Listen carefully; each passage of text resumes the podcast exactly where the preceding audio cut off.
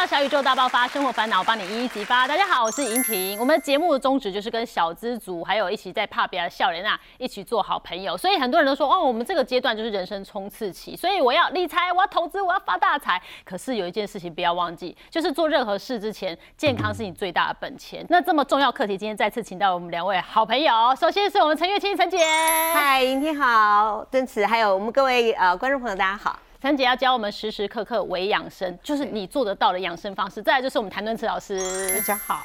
嘿，今天两位达人呢，都是把家人都照顾的好好的哈，而且健康这件事不是说很难做到，生活中有很多你根本就忽略掉致癌物质、有毒物质超多，对不对？好，其实呢，生活中会有一些有毒物质，第一个呢就是高温烹调哈，那高温烹调其实会产生很多的有毒物质，像什么异环胺呐、丙烯酰胺呐，好，然后呢多环芳香碳氢化合物。那我们知道这一听哦，都知道这个很复杂，对不对？其实呢，很简单的一件事情，就是大家呢尽量采湿式的烹调。什么叫做湿式的烹调呢？就是加水，因为加水的话大概是一百度左右，所以呢炖、卤、煮这个就是。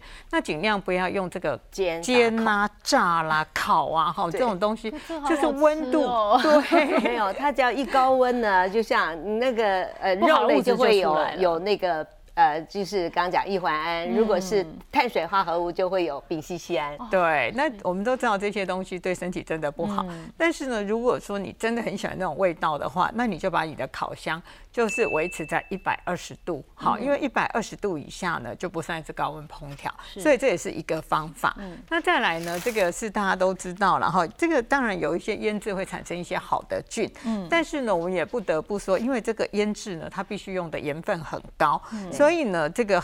呃，这个日本呢跟韩国呢，就常常就是世界上哈胃癌排名第一名哈。有时候呢就是韩国，有时候就是日本啊。为什么他们的研究是跟他们的这些腌制菜，好像泡菜来像味增所造成的这些胃癌？好，所以之前也有一些非常有名的一些那个研究，叫霓虹赏哈，哎，他们在那个日本的这个。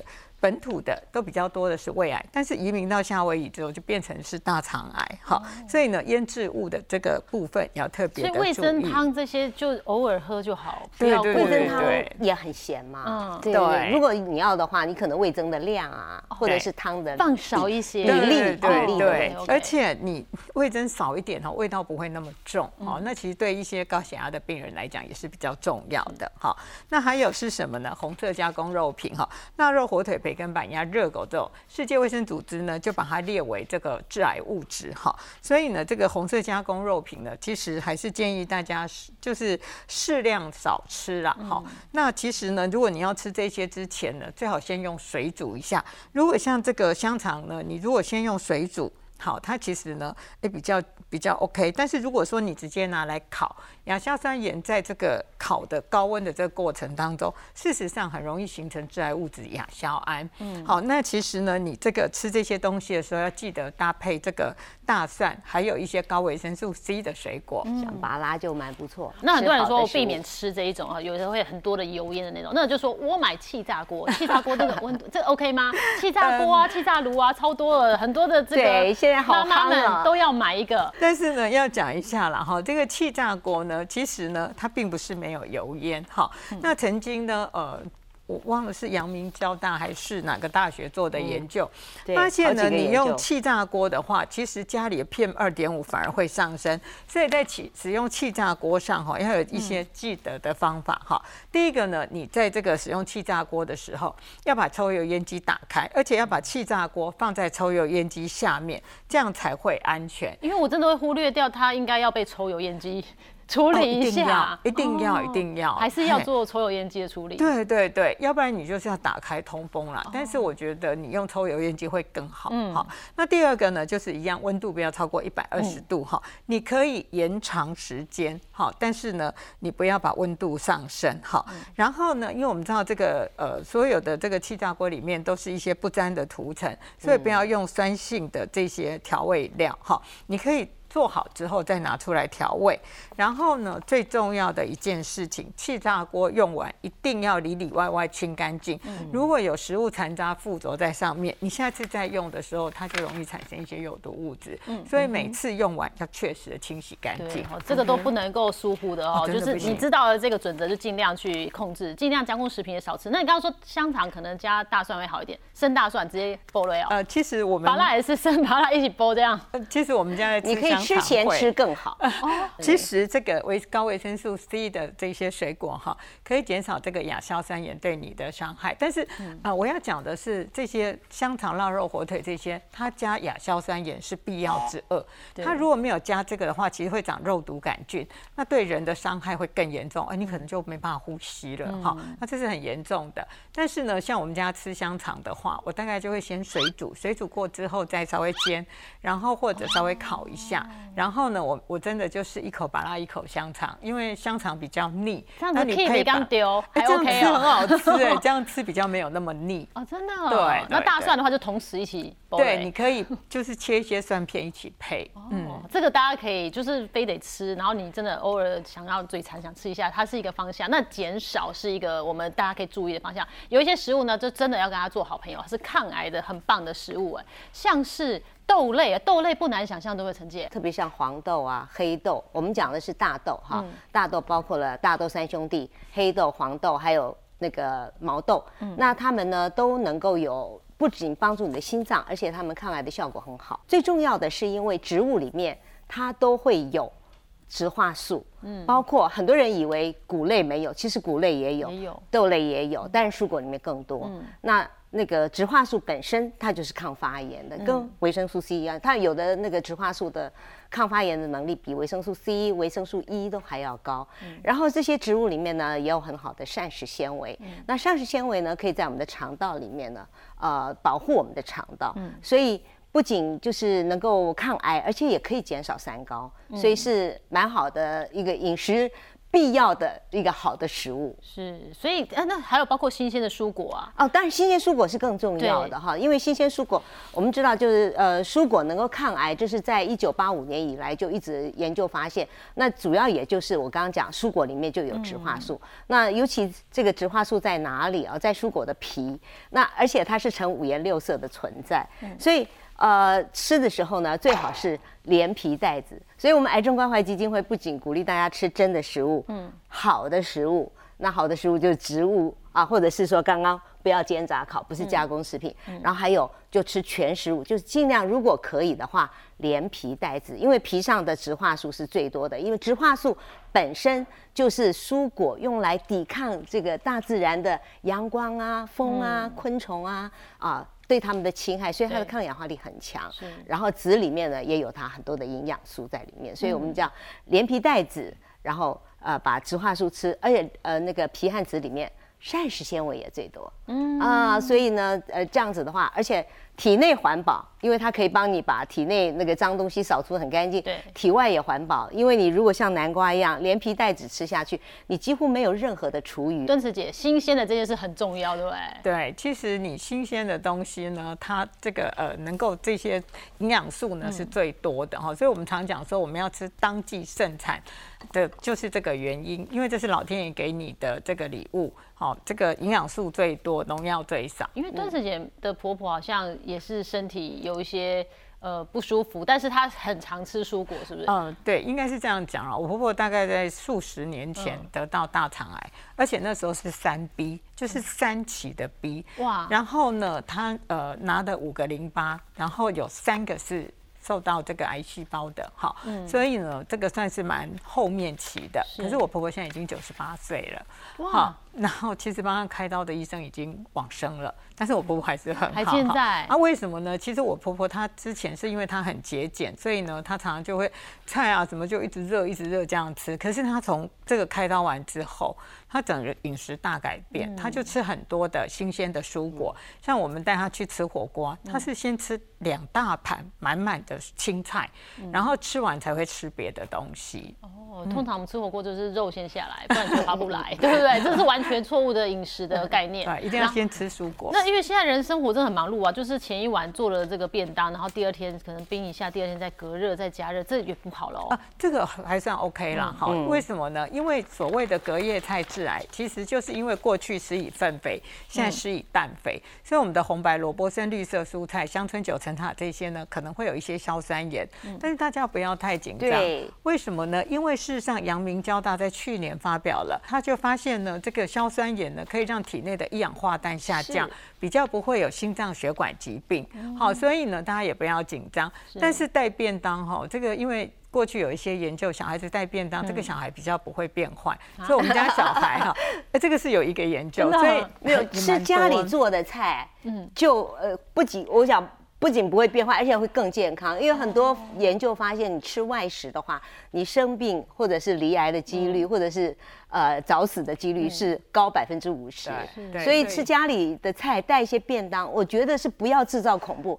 关于硝酸盐讨论非常多，嗯，植物里面本来就有硝酸盐，硝酸盐甚至也可以被当做是一种营养素。但是我觉得说，我们还是要厘清一件事情，不是吃香肠、火腿这种硝酸盐可以，对对对，我讲的是预防心脏血管疾病。我讲的是植物里面天然，因为根据研究，我们台湾人的。体内的硝酸盐呢，事实上是来自于这个青菜跟白米，所以大家不要紧张，因为吃青菜有益于健康，这个会好。那刚才那个带便当哈，其实有一个重要的守则，你可以前一天晚上就煮好，但是记得装完煮完饭菜先装便当，不要吃剩的装便当。对对对。而且装完便当不要等它凉了才放冰箱，而是装完便当立刻放冰箱。现在的研究是这样，因为他觉得说你。呃，只要放在外面，它就会滋生细菌，所以应该是热热的时候就放因为我们会长菌的温度是七到六十度，对，所以呢，我们要在六十度之前就赶快放冰箱。真的，对对，下跌于六十度之下。是吗？这已经我以为是 common sense，是我现在一直因为我一直觉得这么热冰进去它就会 hip 丢啊，所以我现在一直告诉我的先生。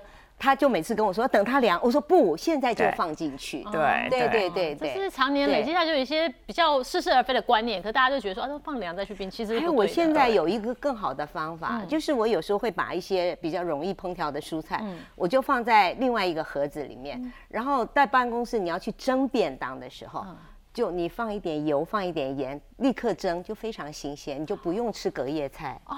哦。就是我菜前一天也不用煮那么多，再放到冰，再放到冰箱去冰，第二天再去蒸。对对对，新鲜的，对我把那留一撮新鲜，再放到便当里面就好了。我就把新鲜的，对，到时候蒸一下就好了。或者我是另外放一个盒子去蒸。虽然说隔夜菜没有那么的严重哈，那也还可以接受。但是如果更新鲜的选择，何不？我觉得很好啊，这是一个简单的，这是一个方向。其实月仙姐是每天都吃全谷类、豆类，这对你就是每天的。啊，对，因为我后来就呃，为了要补足这样植物性食物的量哈，就是。要帮助我们抗发炎，嗯，那同时呢，我希望它同时也是一个盾牌，帮我们的肠道保护好，因为我们知道，呃，我们大概百分之七八十的那个肠道菌啊，都是呃的免疫细胞都在我们的肠道里面，再加上肠道菌对我们的健康也非影响非常的大。那很多的时候呢，很多人以为说啊，我会得阿兹海默。或者是什么？是因为我的脑部有问题，是我的压力。可是其实是因为你的肠道，所以肠道发炎是我们身体倒下的第一张骨牌。那如果膳食纤维呢？它有水溶性膳食纤维、非水溶性膳食纤维。水溶性膳食纤维呢，是我们好菌的养料，可以让我们菌虫多元、菌相呃壮盛，所以让你的肠道很健康。那非水溶性的膳食纤维呢，是可以帮助你把便便排得很。啊，很清、很很很干净，嗯啊，然后这两个都可以减少对脂肪的吸收，所以对我们的健康是大有益处。我就是会把蔬果啊呃跟那个坚果啊这些打成一个精力汤哦，对啊，或者绿拿铁啊，对对对，让有蔬菜、有水果、有好的油脂，甚至有蛋白质。那另外我会用黄豆。还有全谷，或者是黑豆跟全谷，就是豆类跟谷类，那它也是一个叫豆谷浆。嗯，所以我又用这两种方法来帮助我那个不爱吃蔬菜、不爱吃全谷的老公补足他的那个蔬果的量。我们也用这样子来照顾我们的爱友。哦，哎，听说癌友喝豆谷浆有很不错的效对，果啊。呃，就我们是这样子啊，我们那个癌友的照顾呢，就是会让他参加我们一个癌友饮食专班，在三个月期间呢，让呃，就是每天教他怎么样的饮食啊，他要写饮食记录，每天要喝两杯，然后我们有针对个人的。那个体质，所以给他的饮食密码，譬如说你碳水化合物要吃多少，对。你的蛋白质要吃到多少、啊，油脂可以要限到多少。那我们有一个癌友呢，他是带着脑部啊，他原先在脑部有一个三点五公分的淋巴瘤，哦。就是呃淋巴瘤四期脑转移，三点五不小哎，不小不小。然后医生立刻用化疗四次，打到最重的药没效，医生说那我们停一个月来打放疗。放疗打了三十三次啊，只小了零点三公分，所以他就带着三点二公分。来呃找到我们，因为他想说化放疗都不能让他的肿瘤再小，那还有什么办法？他就想发现癌症关怀基金会是用饮食帮癌友这个减少他的病，呃，就让他预防癌症的复发和转移，甚至也可以减小，所以他就来参加。结果三个月的期间啊，每天喝两杯，然后照我们的饮食密码去饮食，他体重很快就恢复了，啊，所以他就很有信心。三个月结业以后呢，去做检查，最终检查，医生一看就说，哇，那个片子上面显示他又小了零点四公分，比他开心效果还好哎。对，就变成二点八，他好开心哦！穿上志工背心来当我们的志工，然后再过三个月，每三个月追踪一次嘛，再去追踪。医生这次看到片子，大吃一惊，说：“你快来看，快来看，好神奇，全部不见了。”真的，真的，他到现在已经超过五年存活期啊！现因为他是一个滤日本滤镜。日本秘境的导游，VIP 的导游。那现在呢，旅游恢复了，他又开始重新去当日本秘境导游。对，所以他的人生，对啊，对啊。所以我们就说，呃，其实饮食啊，也有人说就用饮食做化疗。我们这些方，我们这个方法就是用饮食做化疗，可以帮助你啊，在正式的医疗，同时再加上啊饮食。因为饮食不干扰的，对，不影响加成，因为它就是营养。在日本有一个肿瘤外科医师，他发现他的病人用化放疗的效果不如他的理想，他就加入饮食，跟我的方式一样，结果他的那个病人的存活率都提高了。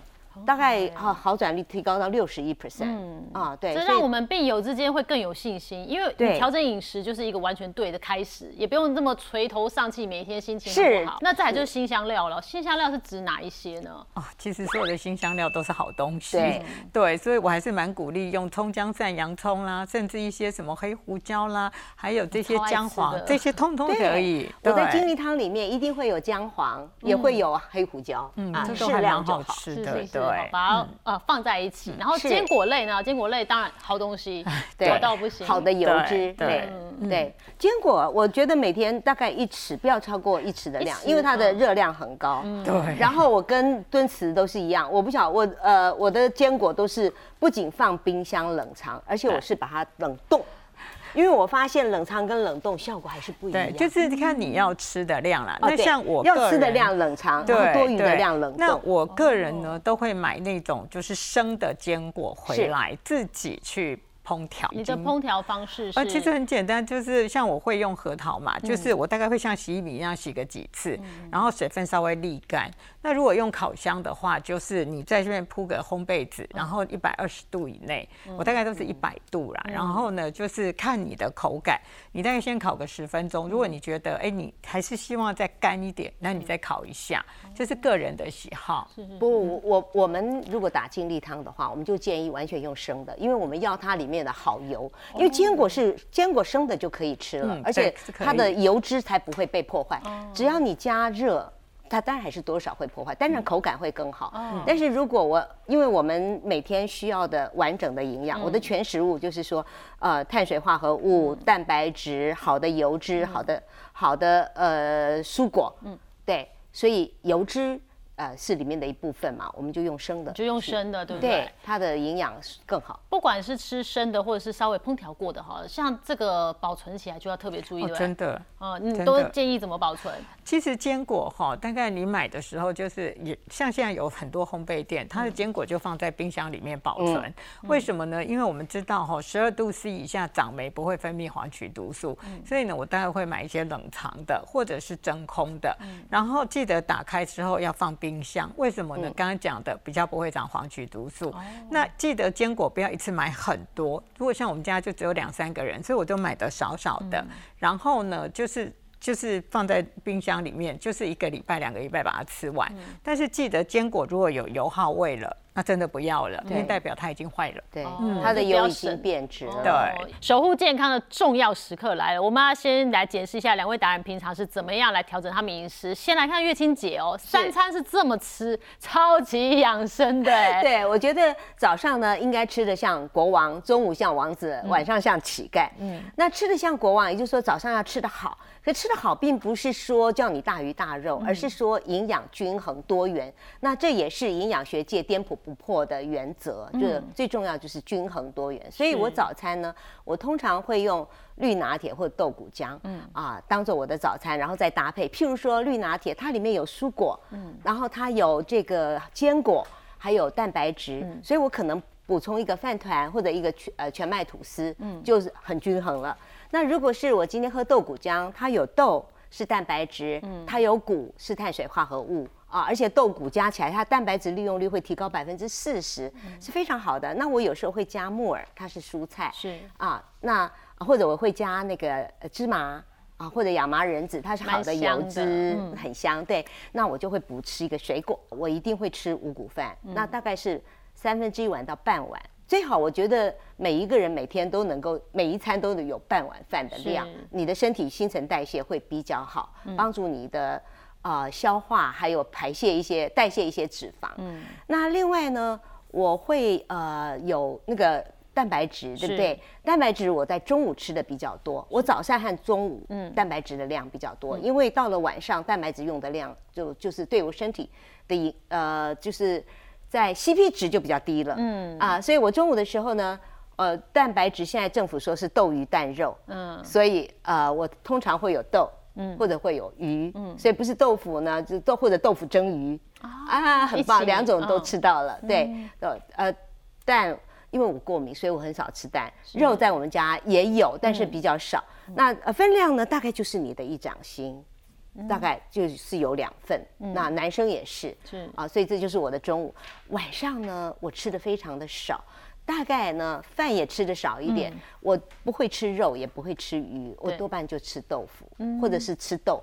然后你这样吃了呢？你晚上睡觉也会睡得比较好，因为吃的太撑。对，可是因为现在大家的饮食观念也比较不一样，有些人都一六八，他早上不吃，那我可以顺延吗？呃，关于一六八哈，我是个人没有研究。那我们癌症关怀基金会基本上是不会很赞成这样子的。认为三餐还是我们认为三餐均衡啊，呃，多元啊，非常的好。而且我保证不会胖，因为我。这么多年来，我都是这样吃，对我从来不需要节食，也不会胖。我觉得很多流行的饮食方法，它都是过一阵子就会消失，因为早上其实是我们最重要的一餐。如果你早上不吃的话，你的胃液持续分泌，你很容易有啊胃食道逆流或者胃溃疡。嗯啊，对。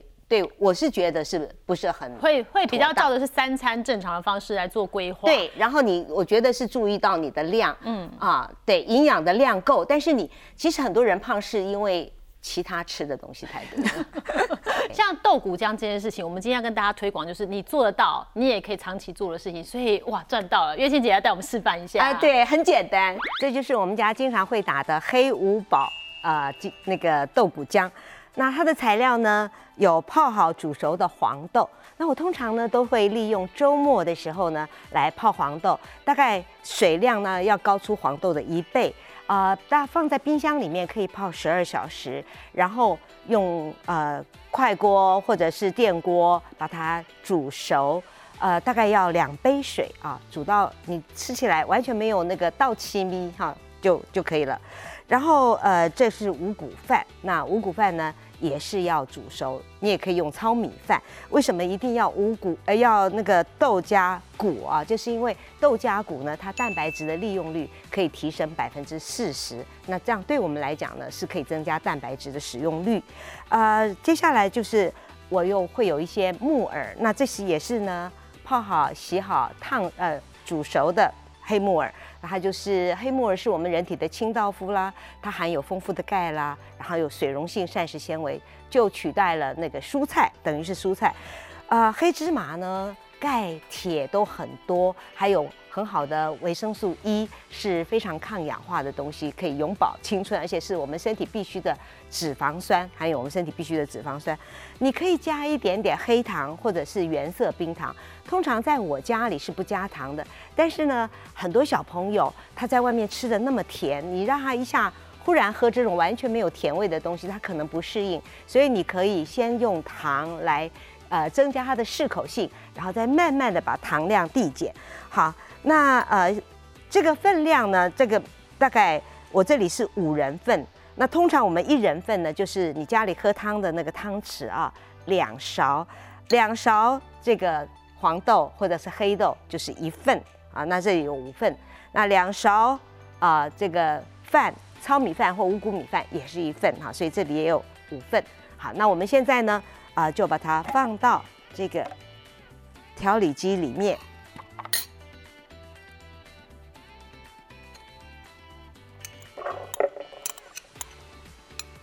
那水量呢大概是一个人啊呃两百五十到三百 CC，看你喜欢。浓稠度，那我们今天是大概两百五十，所以这里大概我们会放一千三百 CC 左右的水。好，呃，我现在呢，这个调理机啊，它很棒，它是可以预设时间哦。我现在把它预设到一分三十秒，按一下。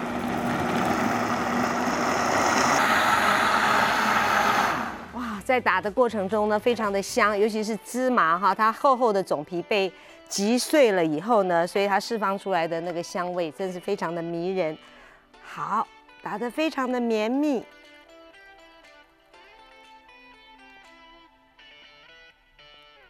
嗯，非常的香浓美味。